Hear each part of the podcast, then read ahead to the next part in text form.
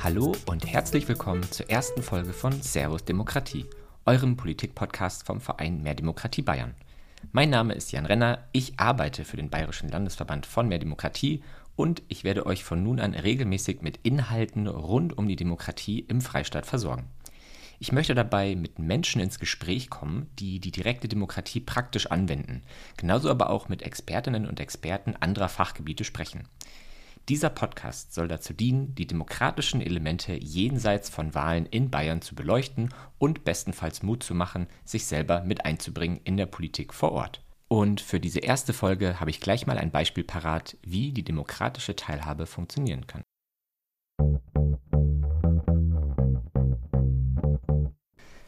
Einige von euch kennen das vielleicht versucht man in der Stadt mit dem Fahrrad von A nach B zu kommen, dann begibt man sich mitunter auf ein Abenteuer aus schlecht ausgebauten oder zugeparkten Fahrradspuren.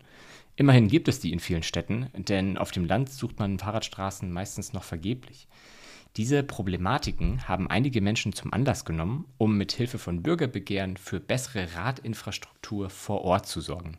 Knapp 50 dieser sogenannten Radentscheide hat es in Deutschland bereits gegeben. Die meisten von ihnen genießen regen Zulauf. Viele Leute unterschreiben sie und die Politik übernimmt die Forderung der Fahrradinitiativen in den allermeisten Fällen. Trotz oder vielleicht wegen der lokalen Erfolge sammelt nun ein Bündnis in Bayern Unterschriften, um ein landesweites Volksbegehren für eine bessere Fahrradinfrastruktur im Freistaat zu starten. Ich habe mit Bernadette Felsch und Paulus Guter vom Ratentscheid Bayern über die Ziele und den aktuellen Stand der Kampagne gesprochen. Außerdem erzählen sie über das Verhältnis zwischen den lokalen Ratentscheiden und dem Ratentscheid auf Landesebene und sie äußern ihren Wunsch, die direkte Demokratie in Bayern endlich zu digitalisieren. Alle Informationen und Links zum Ratentscheid Bayern findet ihr in der Podcast-Beschreibung. Wir hören uns nach dem Interview nochmal mit einem kleinen Rückblick auf Volksbegehren zu Klimathemen. Doch jetzt erstmal viel Spaß mit dem Interview.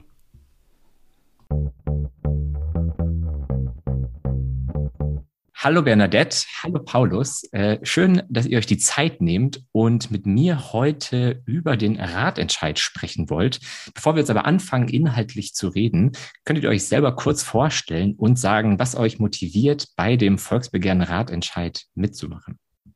Vielleicht Bernadette zuerst. Genau, also ich bin Bernadette Felsch, ich bin die Vorsitzende vom ADFC Bayern und fordere als solche schon sehr lange, dass Bayern ein Ratgesetz bekommt, schon seit 2018, schon vor der letzten Landtagswahl haben wir das gesagt. Und deshalb bin ich auch beim Ratentscheid Bayern dabei. Ja, Danke, genau. Benedikt. Vielleicht Paulus, genau. Ja, ich bin Paulus, Paulus Guter, studiere noch in Erlangen in den letzten Zügen mein Masterstudium. Ähm, und mich motiviert vor allem, dass wir die Verkehrswende mal auf die Straße kriegen und auch äh, unsere Klimaschutzziele ein, halten, die wir uns äh, selbst gesetzt haben oder die auch das Pariser Abkommen äh, uns vorgeben, ähm, ja, bindend. Und das ist meine Hauptmotivation und deshalb dachte ich nach dem Radentscheid Erlangen, wo ich hier federführend auch mitgewirkt habe, ähm, wir müssen auch bayernweit was bewegen, um da wirklich in der Verkehrswende voranzukommen. Jetzt habt ihr schon angesprochen, ihr engagiert euch beide für den Ratentscheid Bayern. Könnt ihr mir kurz erklären, was genau ist denn der, der Ratentscheid Bayern? Also der Ratentscheid Bayern ist äh, ein Volksbegehren, äh, ein bayernweiter Ratentscheid also. Es gab ja in Bayern schon in elf Städten einen kommunalen Ratentscheid, also ein Bürgerbegehren. Und wir haben aber festgestellt, in allen Ratentscheidstädten, also Paulus war in Erlangen dabei, ich in München, ähm, dass sie zwar alle viel Erfolg hatten und äh, positive Reaktionen und auch angenommen wurden vom Stadtrat, also fast alle in Bayreuth nicht so ganz, aber sonst wurden sie alle fast zu 100 Prozent übernommen, was ja ein Riesenerfolg ist. Aber die Umsetzung, die geht halt super mühsam und langsam voran. Also da wird äh, Monate bis Jahre lang diskutiert, wie sollen denn die Radwege aussehen? Sollen die geschützt sein oder nicht? Und wenn ja, wie? Und äh, welche Farbe sollen die haben und so weiter? Und die Planungsprozesse sind auch sehr, sehr lang. Und ähm, deshalb fordern wir eben schon sehr lange als äh, Radgesetz, ein Radgesetz als ADFC. Und tatsächlich haben wir es auch geschafft, dass die Grünen und die SPD das in ihre Wahlprogramme vor der letzten Landtagswahl reingeschrieben hatten und auch geliefert haben im Herbst, Radgesetzentwürfe eingebracht haben im Landtag. Die wurden aber überstimmt und abgelehnt. Und dann wurde eben der Druck aus der Ratentscheidbewegung sehr, sehr groß, irgendwie das jetzt auch bayernweit zu machen, weil wir halt immer wieder feststellen, es fehlt der Rahmen für eine schnelle Umsetzung. Also weil eben zum Beispiel nicht geklärt ist, wie die Standards sein sollen oder wer zuständig ist, zum Beispiel für Radschnellwege, die ja überörtlich sind. Ähm, und vieles einfach den Kommunen überlassen ist und sie damit auch allein gelassen sind. Deshalb braucht es eigentlich einen Rahmen und den versuchen wir jetzt mit einem Ratgesetz äh, zu machen, denn für ein Volksbegehren muss man ja immer einen Gesetzentwurf einreichen. Ja, danke, Bernadette. Ähm, vielleicht, Paulus, an dich die Frage, wer ist denn Teil des Ratentscheides? Ne, wir haben schon gehört, der ADFC, äh, du aus Erlangen. Wer ist denn, ich nehme an, es seid mehr als nur ihr beiden mit dabei. Äh, wer, genau. wer ist Teil des Bündnisses? Also es ist so, ähm, wir haben drei Verbände dabei, den ADFC, den VCD und den Bund Naturschutz ähm, eben die elf kommunalen Ratentscheide, also elf Initiativen in ganz Bayern und auch noch fünf Parteien, die mitwirken und uns unterstützen.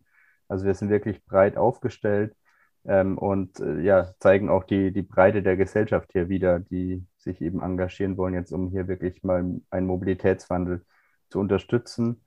Organisiert sind wir eigentlich so, dass wir einen Lenkungskreis haben. Äh, da sind eben die fünf Beauftragten drin, unter anderem eben Bernadette und ich. Äh, und dann haben wir noch Arbeitsgruppen, ähm, acht Stück. Die bauen wir auch nach und nach noch auf. Ähm, also wir freuen uns hier auch immer über Mithilfe. Und ja, dann gibt es noch Bündnistreffen, in dem sich wirklich alle Akteure, also die Verbände, die Initiativen, die Parteien einmal im Monat treffen äh, und sich abstimmen, auch strategische Fragen besprechen, wie geht es weiter. Äh, ja, das findet einmal im Monat statt. Und was uns ganz wichtig ist, ähm, ist, wir wollen eigentlich auf Landkreisebene, also ganz genau können wir es ja nicht definieren, das ist ja teilweise, ergibt sich das dann in den Landkreisen etwas anders vielleicht, aber lokale Bündnisse schmieden, ähm, dass eben auf lokaler e-, Ebene da auch äh, gut zusammengearbeitet wird und äh, wir die dann eben koordinieren können. Äh, wir haben ja 96 Landkreise in ganz Bayern, das ist äh, gerade noch händelbar zu koordinieren. Und mit diesen äh, lokalen Koordinationsteams gibt es auch noch Infotreffen einmal im Monat, bei denen wir dann uns eben austauschen, Erfahrungen austauschen, auch Feedback einholen und das umsetzen.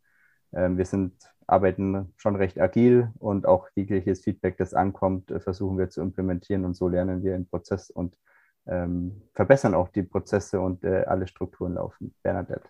Genau, ergänzen möchte ich noch, dass äh, seit wir gestartet sind, immer mehr Leute kommen und auch Organisationen, die auch gerne mitmachen möchten und auch äh, Bündnispartner werden möchten.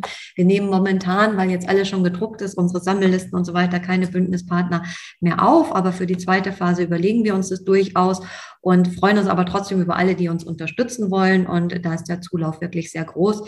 Der Hintergrund ist einfach der, dass wir eben zwischen März und Start unseres Volksbegehrens äh, recht wenig Zeit hatten und das Bündnis recht schnell geschmiedet haben. Und ähm, ja, es könnte durchaus noch breiter sein und wahrscheinlich wird es in der zweiten Phase auch noch breiter.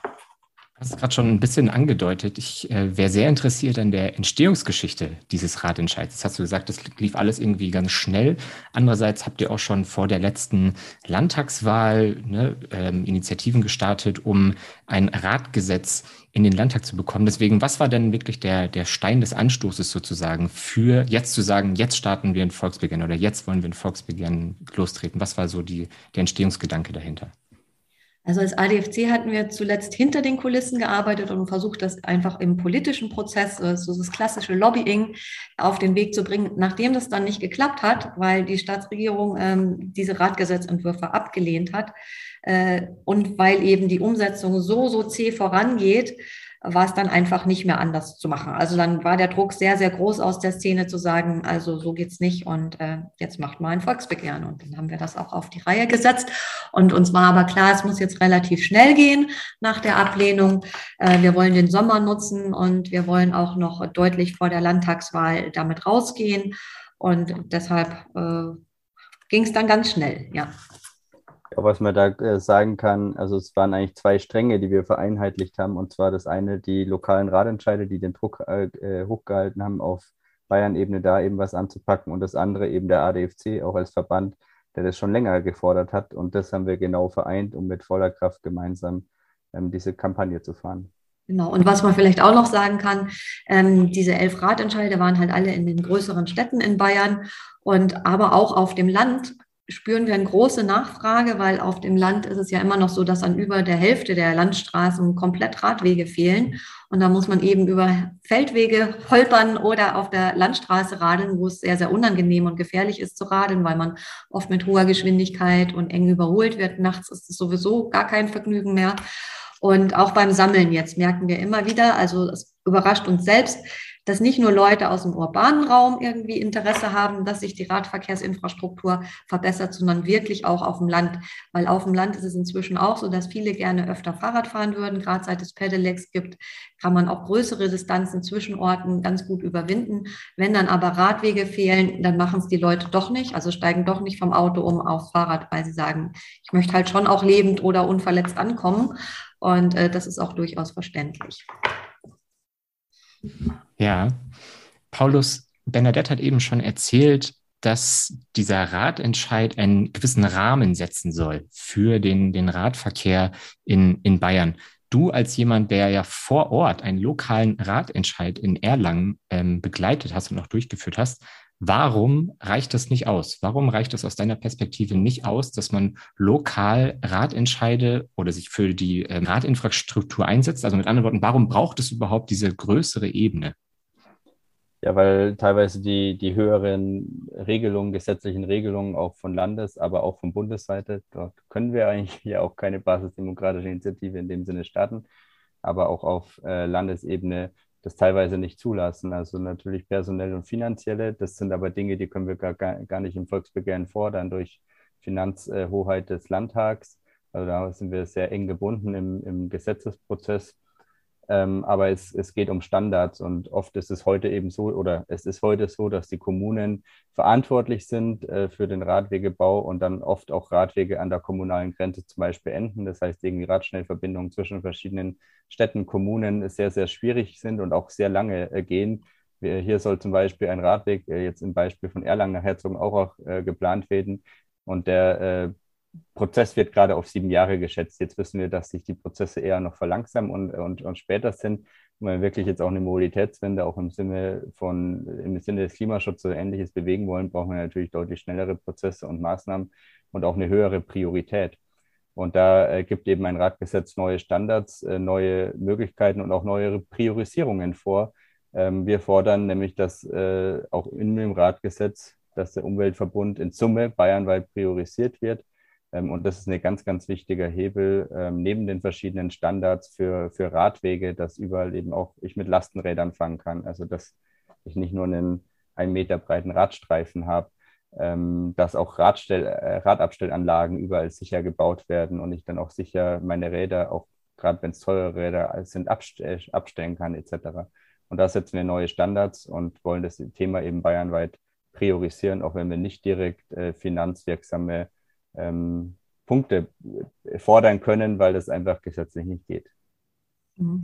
Das Grundproblem ist einfach der Föderalismus. Also wir haben ja in Deutschland äh, eine konkurrierende Gesetzgebung, auch im Mobilitätsrecht. Das heißt, der Bund regelt einen Teil, einen Teil regeln die Länder, einen Teil können die Kommunen selber regeln, aber leider sehr, sehr wenig.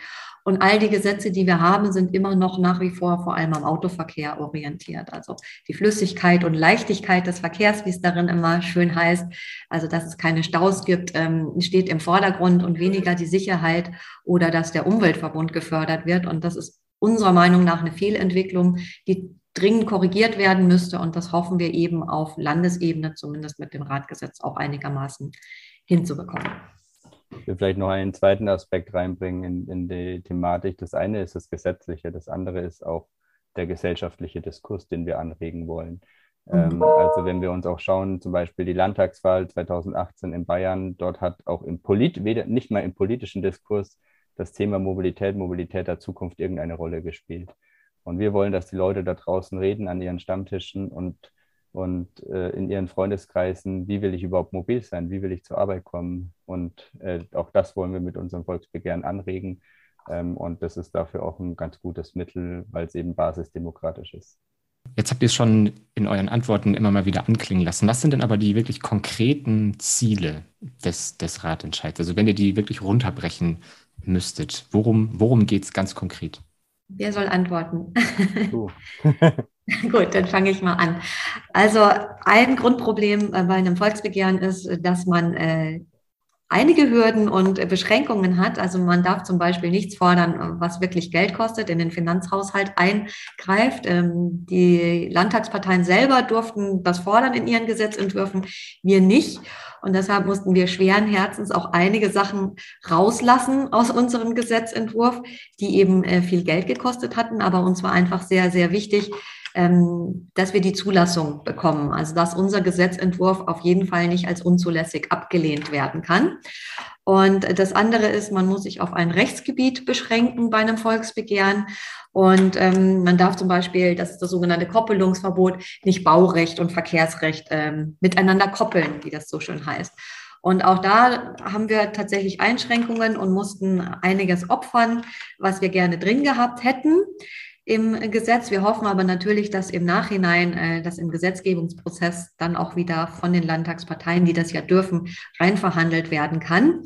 Ähm, und was fordern wir? Also wir haben uns, äh, wir haben ja einen schönen langen Gesetzentwurf mit ganz vielen Forderungen, aber wir haben sechs Kernforderungen mal rausgesucht, die wir auch äh, auf unseren äh, Flyern überall verteilen. Eine davon ist zum Beispiel auf jeden Fall eine durchgängig sichere ähm, und komfortable Radverkehrsinfrastruktur, also dass bayernweit ein schönes äh, Radverkehrsnetz entsteht. Ähm, was wir dabei auch möchten, ist, dass nicht, äh, also dass der Flächenverbrauch ähm, gut abgewogen wird, also wirklich überlegt wird, muss ich jetzt hier wirklich neu einen Radweg asphaltieren oder kann ich vielleicht einfach eine wenig befahrene Landstraße umwidmen in einen Radweg? Ähm, das war dem BN zum Beispiel sehr, sehr wichtig. Deshalb haben wir das auch aufgenommen. Was haben wir denn noch? Äh, Paul, das übergebe ich mal an dich. Ja, wir wollen halt äh, die Verkehrssicherheit ganz nach oben stellen. Das heißt, ähm, Vision Zero, dass keine Schwerverletzten oder Toten eigentlich im Verkehr allgemein sind. Und das kann ich durch äh, gute Infrastruktur zu guten Teilen auch erreichen. Natürlich äh, Kontrollen oder ähnliches äh, dienen dann auch noch dazu bei. Ähm, was haben wir? Also Radverkehrsanteil äh, wollen wir auf 25 Prozent bringen bis 2030. Äh, vielleicht zum Vergleich, die Staatsregierung wollte das bis 20, 20 Prozent bis 2025 kommen, hat sich um einen Prozentpunkt auf 11 Prozent gerade mal verbessert in fünf Jahren. Und Nordrhein-Westfalen, die hatten auch ein Volksbegehren, eigentlich zum gleichen Thema, auch Fahrradnahe Mobilitätsgesetz. Und die haben damals gefordert 25 Prozent bis 2025. Und das zeigt doch auch, wie sehr wir als Bayern hinterherhinken, ähm, weil wir natürlich unsere Forderungen auch im realistischen Raum belassen wollten. Also, dass wir äh, jetzt nicht den rosa Elefanten uns fordern und wünschen, der gar nicht möglich ist, sondern das, äh, was, was wirklich am Ende auch umsetzbar ist. Ähm, genau, ich würde ansonsten vielleicht auch gerne mal eine, eine Stelle aus der Präambel zitieren an der Stelle, wo eben drin steht, äh, mit diesem Gesetz übernimmt der Freistaat Verantwortung für die zukünftigen Generationen. Der Ausbau des Radverkehrs leistet einen wichtigen Beitrag zur Erfüllung der Pariser Klimaziele, erhöht die Lebensqualität auf dem Land und in der Stadt, verringert den Flächenverbrauch, fördert die Gesundheit der Bevölkerung, reduziert die Anzahl der im Straßenverkehr Verletzten, also das Vision Zero, was ich gerade gesagt habe, und ich glaube, das trifft es ganz gut, auch unsere äh, sechs Kernziele, die wir auch auf, äh, ja, überall in unserem Flyer und Homepage mit kommunizieren. Und das sind eigentlich so unsere Ziele. Genau. Ein großes Ziel ist auch noch eben dieser Vorrang vor den Umweltverbund, also dass wir sagen, da ist der größere Nachholbedarf inzwischen und dass der Freistaat sich auch dazu bekennt und den Kommunen auch vermittelt. Wir wollen das auch, dass der Umweltverbund ausgebaut wird, die umweltfreundlichen Verkehrsmittel und wir unterstützen euch auch dabei und lassen euch da nicht alleine.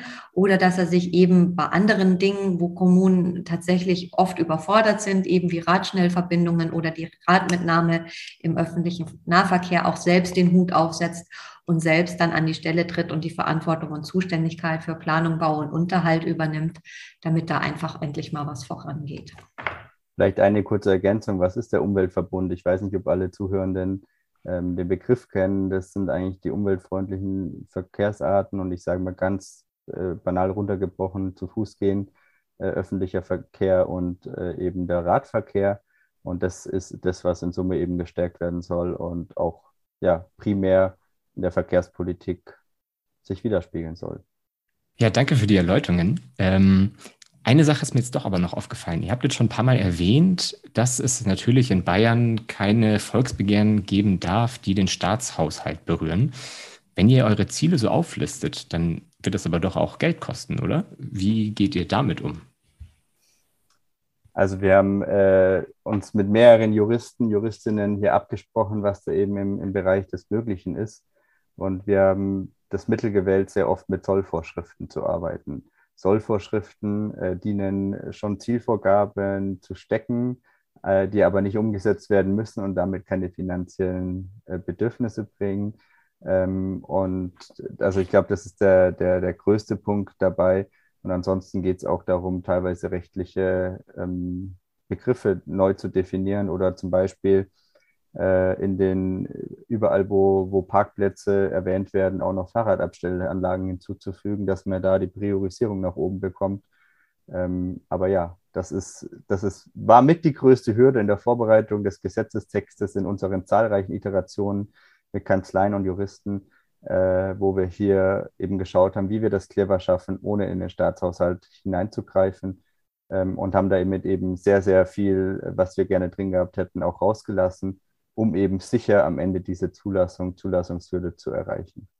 Genau. Also man darf nicht reinschreiben, was konkret Geld kostet, aber zum Beispiel ist eine unserer Forderungen, dass eben bei Planungen, äh, die irgendwie den Straßenraum betreffen, der Radverkehr auch immer mitgedacht wird. Das kostet erstmal gar nichts und insofern ist das dann auch okay, das reinzuschreiben. Ja, super. Dann hätten wir das auch geklärt. Ähm, ihr habt es eben auch schon ein bisschen angedeutet, ich glaube, es warst du, Paulus, ähm, dass auch in NRW es schon Volksbegehren zu Radthemen gab. Was sind denn generell die Vorbilder für euren Ratentscheid? Ja, also sei das jetzt vom, äh, vom Format, also vom Instrument, aber auch von der Idee, wie vielleicht Radverkehr aussehen kann durch, durch euer Volksbegehren. Erstmal, also es gab jetzt bundesweit äh, über 50 Radentscheide äh, in ganz Deutschland eben davon mehrere tatsächlich auf Landesebene. Also äh, Berlin war der allererste Radentscheid überhaupt. Okay, ist ein Stadtstaat, aber ist theoretisch Landesebene. Hamburg äh, ebenfalls an der Stelle und jetzt auch noch Brandenburg gab es eine Initiative, eine Volksbegehrensinitiative. Äh, Nordrhein-Westfalen, die eben letztes Jahr ähm, dann eben das abgeschlossen haben mit dem damaligen Verkehrsminister Wüst noch, heute der Ministerpräsident. Mal schauen, ob er das noch mitnimmt oder das vergisst. Und jetzt auch letztes Jahr hat äh, Hessen auch ein, ein Verkehrswendegesetz äh, gestartet. Ähm, die haben es etwas anders geframed. Vom äh, Ziel ist es das gleiche. Äh, und damit gab es äh, da auch schon zahlreiche Vorbilder, wo wir gesagt haben, an denen können wir uns auch orientieren, auch was diese Kampagne und das Volksbegehren an sich angeht. Genau. Also Ende, eigentlich war ja. unser Ziel immer, dass Bayern das erste Flächenland wird, das ein Radgesetz bekommt. Ähm, das große Vorbild war da eben Berlin, weil das das erste war. Und da ist uns jetzt äh, NRW zuvorgekommen und hat uns überholt, denn die haben inzwischen tatsächlich auch ein Radgesetz. Wenn ich aber noch weiter denke an weitere Vorbilder und Visionen, da gibt es äh, gerade in Europa auch ganz, ganz viele Städte und Regionen, an denen wir doch auch merken, wie, wie kann Verkehrsmobilität im urbanen Raum, aber auch kombiniert mit den ländlichen Umgebungen stattfinden. Natürlich die großen Vorbilder äh, Kopenhagen, Amsterdam, äh, Utrecht, Groningen in den Niederlanden, also ganz, ganz viele in den Niederlanden, ähm, die, ja, ich glaube, klimaschutztechnisch auch deutlich mehr, das, deutlich mehr den Druck spüren, weil sie irgendwann nicht mehr existieren würden, wenn es so weitergeht. Aber äh, vielleicht auch einfach auch nicht die große Autolobby haben, die ja immer versucht hat, gegenzuhalten. Ähm, aber auch weitere Beispiele wie Paris, die 15-Minuten-Stadt, wo ich überall zu Fuß oder mit dem Fahrrad innerhalb von 15 Minuten alles, was ich im täglichen äh, brauche, erreiche. Oder auch ähm, so Superblocks in Barcelona, wo man äh, eben jetzt sagt, hier in diesen Blocks, da dürfen keine Autos mehr rein und nur noch auf den Hauptachsen dazwischen fahren. Es gibt ganz, ganz viele Vorbilder und in vielen, vielen Städten, äh, gerade auch in Europa, passiert dieser Wandel an Mobilität, passiert dieser Wandel zu gesunder, zu umwelt- und klimafreundlicher Mobilität, ähm, weil es einfach auch notwendig ist, um äh, ja eben gut auch in der Stadt oder in den Gegenden äh, weiter leben zu können, die sich nicht weiter aufhitzen etc. Es ist irgendwie eine Lebensgrundlage.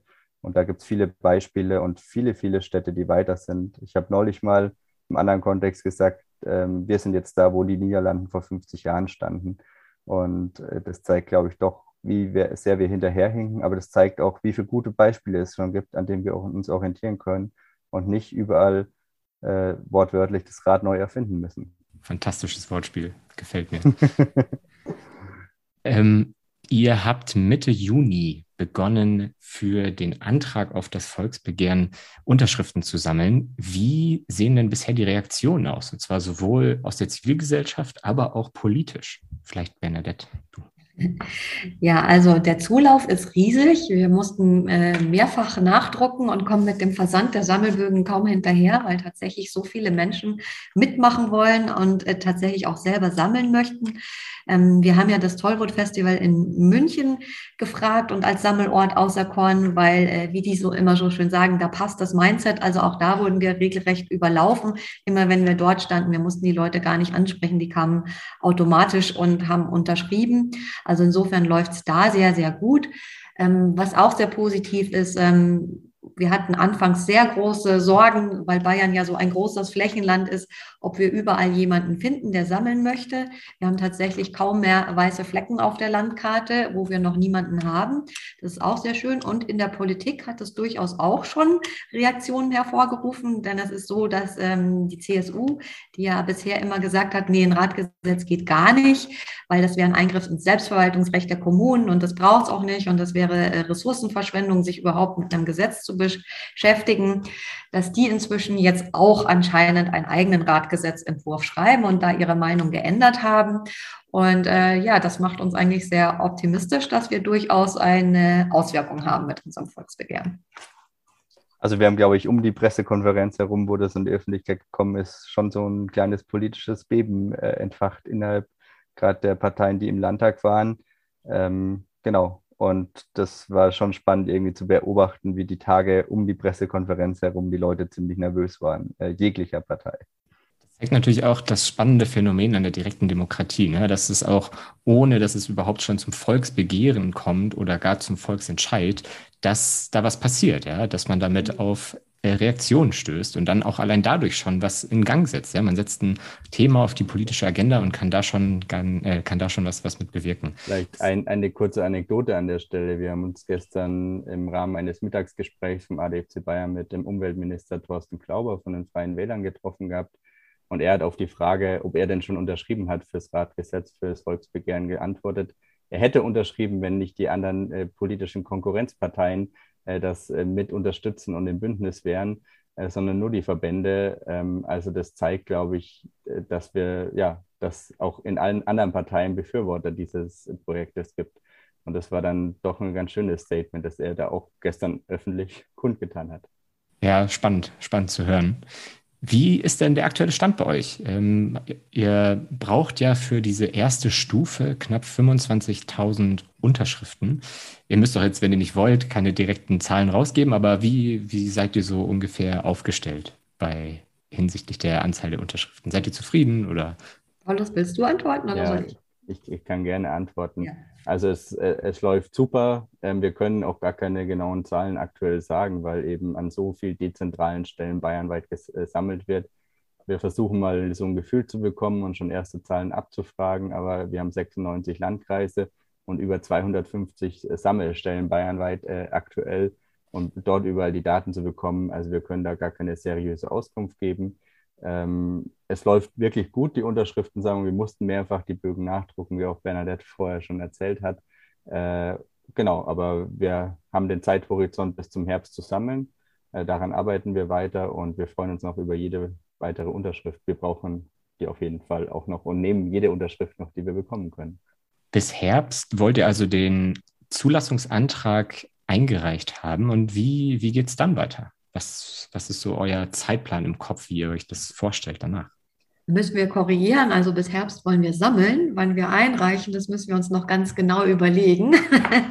Denn wir wollen nicht mitten im Winter bei Eiseskälte, äh, wenn sowieso alle frieren, weil wir am Ende kein Gas haben, äh, vor den Rathäusern stehen. Denn das ist natürlich die allergrößte Herausforderung, wenn es tatsächlich so weit kommt, ähm, dass wir innerhalb von zwei Wochen eine Million Menschen mindestens auf die Rathäuser bringen müssen zum Unterschreiben. Und äh, das macht natürlich deutlich mehr Sinn, wenn es nicht mitten im Winter ist. Vielleicht auch noch an der Stelle vom Prozess her, ähm, es gibt ja noch einige Schritte dazwischen, wie Bernadette gesagt hat, wir können gar nicht gleich einreichen, wir wollen jetzt Ähm, steht auch auf den Bögen drauf, bis Ende Oktober eigentlich Unterschriften sammeln. Freuen uns über jeglichen Zulauf an Unterschriften, die wir davor erhalten, um einfach ein Gefühl zu bekommen. Äh, also bis Ende Oktober kann man theoretisch Bögen abgeben, aber wir, wir nehmen jeden auch davor schon. Äh, und dann müssen die ganzen Bögen erstmal sortiert werden nach Kommunen. Äh, das wird, äh, da haben wir schon ein Wochenende in den Blick genommen, an dem wir das machen wollen. Und dort werden wir die erstmal sortieren und dann an die Kommunen senden, dass die die überprüfen, die Unterschriften, ob die gültig sind oder nicht. Und dann müssen die Kommunen die prüfen und an uns zurückschicken. Und da vergehen auch wieder einige Wochen, ehe wir die dann wieder gebündelt nochmal zusammensortieren und dann ans Innenministerium übergeben. Und da vergehen einige Wochen, bis wir überhaupt bereit sind, das an die, ans Innenministerium zu übergeben zur, zur Prüfung des Zulassungsantrags dann. Ähm, und das wird ja, da haben wir noch keinen konkreten Zeitpunkt, aber das werden wir strategisch äh, oder diskutieren wir gerade strategisch. Das ist vielleicht auch so ein Faktor, wo man mal drüber nachdenken könnte, ob es nicht sinnvoll wäre oder zeitgemäß diese ganze, diesen ganzen Prozess von Unterschriften sammeln, Unterschriften abchecken und dann auch Kontrolle, ob man das nicht digitalisieren sollte. Aber das ist übrigens eine der häufigsten Fragen, die uns erreicht. Kann ich auch digital unterschreiben? Und ich frage mich auch ehrlich, ich habe eine EID-Personalausweis. Ähm, wofür benutze ich den, wenn ich nicht mal bei so einer Initiative einfach den an so einen Chip halten kann und sage, äh, vielleicht noch mein Autogramm dazu abgebe und habe unterschrieben. Dann sieht auch keine Person draußen meine Unterschrift. Ich habe viel höheren Datenschutz gewährleistet. Ähm, und es geht, es geht schneller, ist attraktiver und äh, ähnliches. Also äh, das ist sehr unverständlich, warum das nicht geht. Und es ist wirklich eine der häufigsten Fragen, die uns erreicht, kann ich auch digital unterschreiben? Und wenn ja, wo? Aber geht nicht. Und wird uns immer wieder gespiegelt, dass die meisten Leute das als ziemlich anachronistisch empfinden, dass man wie in den 80er Jahren noch diese Original-Sammellisten unterschreiben muss. Das ist nämlich der nächste Punkt. Man kann sie auch nicht selber ausdrucken. Das ist auch nicht erlaubt. Ähm, das würde auch gerne jeder machen. Und äh, jeder muss eben bei uns die original von uns gedruckte Sammelliste anfordern und mit der sammeln gehen für die Zuhörer, Paulus hat gerade einen so einen Bogen in die Kamera gehalten und das ist ein relativ großes Blatt zum, zum Auffalten. Acht Seiten DIN A4, also vier aneinander hängend und vor der Rückseite bedruckt ähm, und deshalb kann das auch kein normaler Drucker. Ja, also da kann man sich schon fragen, ob es nicht Zeit wäre für eine Digitalisierung der direkten Demokratie, zumal man ja auch spätestens dann im Volksbegehren, also wenn es dann darum geht, dass man innerhalb von 14 Tagen eine Million Leute auf die Rathäuser bekommt, spätestens dann wird es ja wirklich auch für die Verwaltungen total anstrengend zu gucken, wer hat wo unterschrieben. Die müssen sich dann teilweise auch die Bögen hin und her schicken, von mhm. äh, ja, Amt zu Amt sozusagen. Und das wäre natürlich, wenn man das alles digital machen würde, innerhalb von einem Bruchteil der Sekunden möglich zu checken, wer hier unterschrieben hat und äh, ob diese Person überhaupt berechtigt ist. Ne? Es sind auch enorme Personal- und Personalkosten und etc., die man da einsparen könnte. Also auch der, der Staat und am Ende Steuerzahler an der Stelle. Ähm, haben wir, glaube ich, nie ausgerechnet. Weiß ich nicht, ob ihr von mehr Demokratie das schon mal gemacht habt, aber äh, ich glaube, das sind äh, massive Geldbeträge, die man hier einsparen könnte, wenn man wollte. Aber man will vielleicht auch aktuell Basisdemokratie gar nicht viel mehr stärken. Ein bisschen mein Gefühl. Okay, zum Abschluss habe ich noch eine letzte Frage an euch beiden. Und zwar, wie schätzt ihr eigentlich die Erfolgschancen ein? Jetzt haben wir schon viel über euer Ratentscheid Volksbegehren gehört und was ihr vorhabt. Aber wie, wie glaubt ihr, wird es denn? Glaubt ihr, ihr könntet damit Erfolg haben? Ja, also äh, die bisherigen Erfahrungen und Rückmeldungen machen uns schon sehr optimistisch. Also wie gesagt, wir standen da am Tollwut-Sammelstand zum Beispiel und äh, da kamen tatsächlich Leute auf mich zugesteuert, von denen ich niemals gedacht hätte, dass sie für Radentscheid unterschreiben würden. Also die eher aussahen wie der typische Mensch, der nur mit dem Auto herumfährt.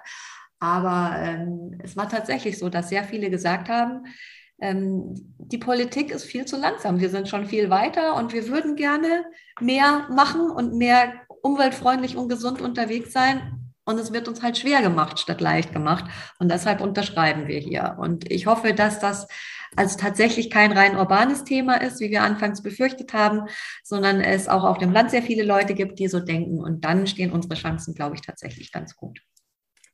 Wer ist denn in Bayern? Also, wird, irgendwo habe ich die Zahlen mal jetzt gehört, äh, auch deutschlandweit irgendwie 70 Millionen Fahrräder, die es gibt. Das sind mehr als, als wir Kfz und Pkw haben.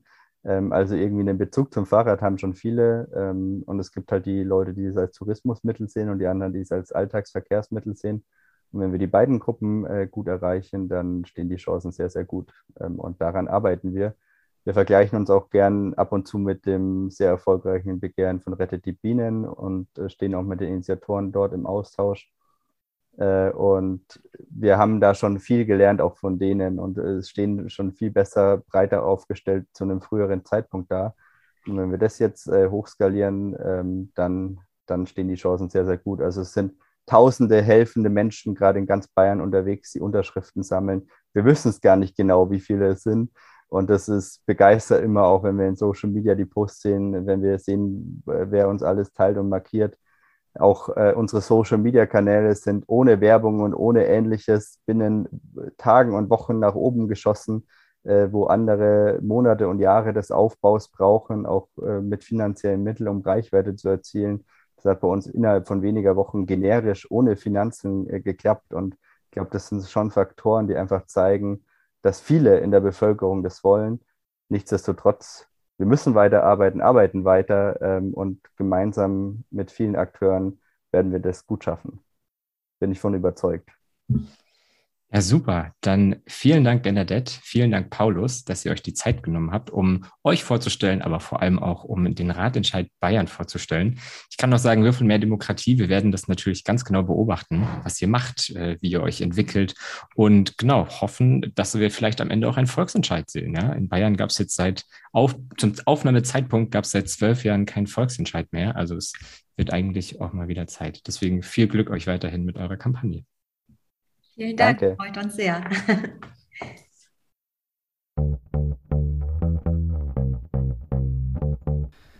Danke nochmal an Bernadette und Paulus für das informative Gespräch. Ich hoffe, euch hat das Interview gefallen. Mir ist jedenfalls klarer geworden, was der Ratentscheid Bayern ist und wie sie mithilfe der direkten Demokratie den Freistaat radelfreundlicher gestalten wollen. Es sei nochmal gesagt, den Link zu weiteren Informationen zum Ratentscheid, auch wie ihr euch daran beteiligen und unterschreiben könnt, findet ihr in der Podcast-Beschreibung. Wie wir von Bernadette und Paulus gehört haben, ist neben der Verkehrssicherheit besonders der Umweltschutz ein zentrales Anliegen des Bayerischen Ratentscheids. Damit reiht sich der Ratentscheid Bayern in eine Liste vieler Volksbegehren und Initiativen ein, die deutschlandweit direktdemokratisch Umweltschutz betreiben wollen. Bis Ende 2021 zählte Mehr Demokratie in den Ländern insgesamt 71 direktdemokratische Verfahren mit Umweltschutzeffekten. 39 dieser Verfahren, also mehr als die Hälfte, wurden allein in den vergangenen zehn Jahren initiiert. Die Anzahl der Umweltschutzverfahren nimmt damit also zu in Bayern gab es seit 1946 immerhin elf direktdemokratische Verfahren mit Umweltschutzeffekten. Das bekannteste ist dabei sicherlich das Artenschutzvolksbegehren Rettet die Bienen, das im Jahr 2019 insgesamt 1,8 Millionen Menschen unterschrieben. Es ist damit das erfolgreichste Volksbegehren in der Geschichte des Freistaats und verdeutlicht, dass die Menschen in Bayern mehr Umweltschutz von der Staatsregierung forderten oder es notfalls eben selbst in die Hand nehmen Trotz des historisch guten Ergebnisses des Bienenvolksbegehrens liegt die Erfolgsquote von direktdemokratischen Verfahren in Bayern bei nur 22,5 Prozent. Das heißt, nur ungefähr jede vierte Initiative schafft es in Bayern, mit Hilfe der direkten Demokratie ihre Ziele auf Landesebene durchzubringen. Dieser niedrige Prozentsatz erklärt sich vor allem anhand der vielen unzulässigen Volksbegehren, die am hohen Unterschriftenquorum von 10 Prozent scheitern Ebenso problematisch für viele Initiativen ist, dass es in Bayern keine freie Unterschriftensammlung beim Volksbegehren gibt und die Leute innerhalb von zwei Wochen auf die Rathäuser gehen müssen, wenn sie ein Volksbegehren unterschreiben wollen. Obwohl die Beteiligungskultur in Bayern passt, bleibt also noch einiges zu tun rund um die direkte Demokratie im Freistaat, besonders auf der Landesebene. Für mehr Zahlen und weitere Auswertungen schaut gerne in den aktuellen Volksbegehrensbericht von Mehr Demokratie. Dort findet ihr eine genaue Auswertung zur direkten Demokratie in den Ländern, dieses Mal mit besonderem Augenmerk auf Volksbegehren mit Umweltschutzeffekten. Den Link dazu findet ihr in der Podcast-Beschreibung.